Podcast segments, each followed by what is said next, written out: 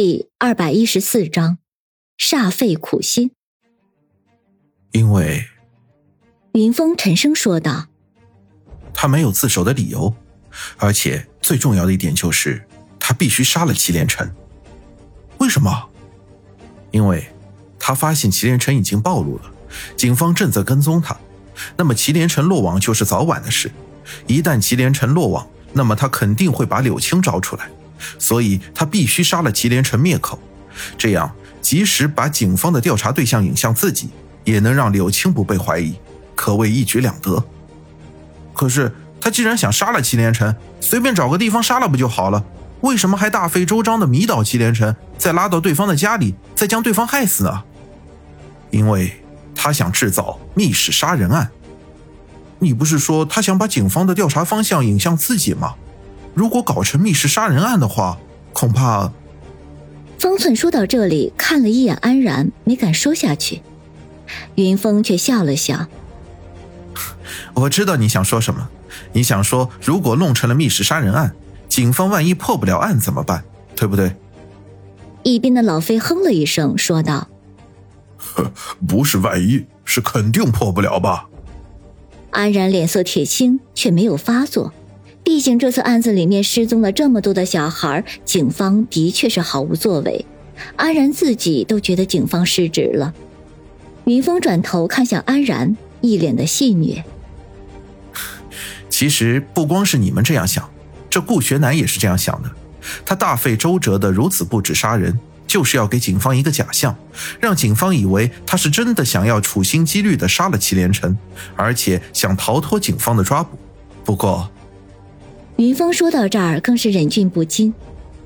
他显然也怕了。如果真的是密室杀人案，警方短时间内破不了案。经过一番调查，警方可能会怀疑到柳青头上，那么自己处心积虑的为柳青顶罪，就可能适得其反。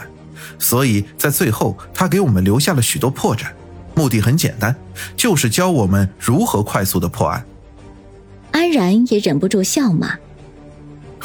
妈的，这顾学南真的是煞费苦心，一边想要如何杀人，一边还想着如何给我们留下线索，而且还不能太明显，太明显我们就会怀疑他的动机，那也不能太隐蔽，要不然我们警方发现不了，真是够了。说了这么多，这顾学南为什么要替柳青顶罪？难道真是如老板你猜想的，顾学南是柳絮的爸爸？林阳反问。云峰说道。这个不好说，我只是这样猜想，只需要凌霜化验一下就知道了。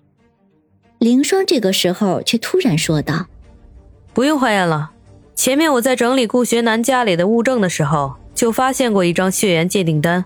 现在想想，应该就是顾学南和柳絮的。”啊啊！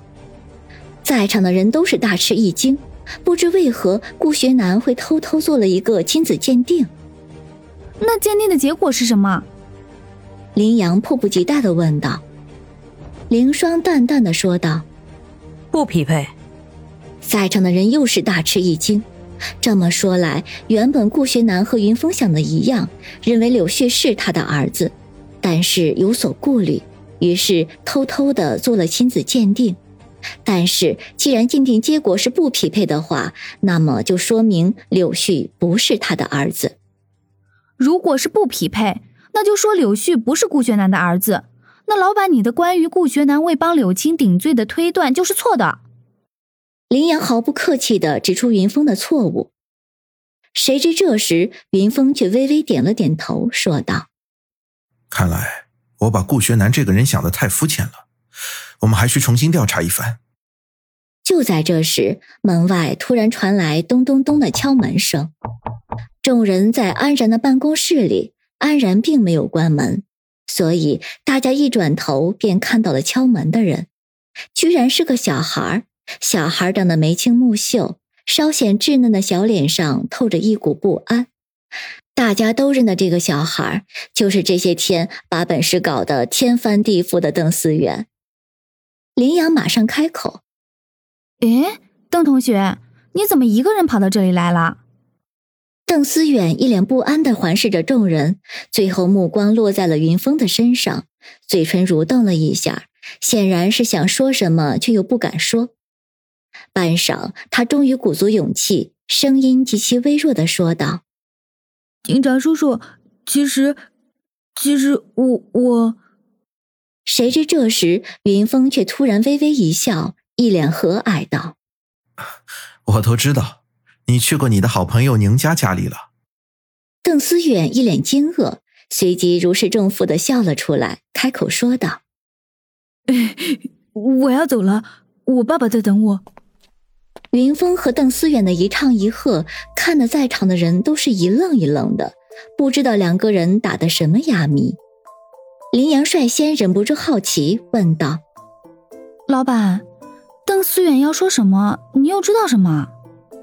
林霜这个时候却又突然开口：“窦思远想说的，可能就是到目前为止这个案子另一个变故。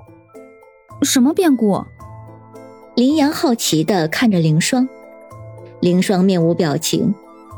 前面我们警方分析过，失踪的小孩都是家庭情况不好的，父母多半离异，或者孩子是留守儿童等等。反正就是小孩子失踪了，不会引起家里人的关注、警方的关注，还有社会上的关注。一直到勤奋都是这个规律，直到邓思远的失踪，却打破了这个规律。哦，对哦。林阳和其他人一样，终于想起了这个不寻常。如果凶手就是柳青，那柳青前面选择这些小孩，自然是为了低调行事。可是最近为何却选择了邓思远呢？哦，还有个问题，我查过柳青的记录，她既没有当过邓思远家的保姆。也没有当过邓思远的家教，而邓思远一直在协和双语小学读书。柳青从来没有当过协和双语学校的老师，也就是说，柳青和邓思远两个人根本没有任何交集。方寸这时马上想到了一个问题，这一下众人再次把目光落到了云峰的身上。云峰不慌不忙道：“凌霜猜的没错，邓思远刚来的目的就是为了解释这个事情。其实。”云峰转头注视了大家一眼，说道：“其实诱拐邓思远的是另有其人，根本不是柳青。”啊啊，那会是谁啊？众人惊讶的问道。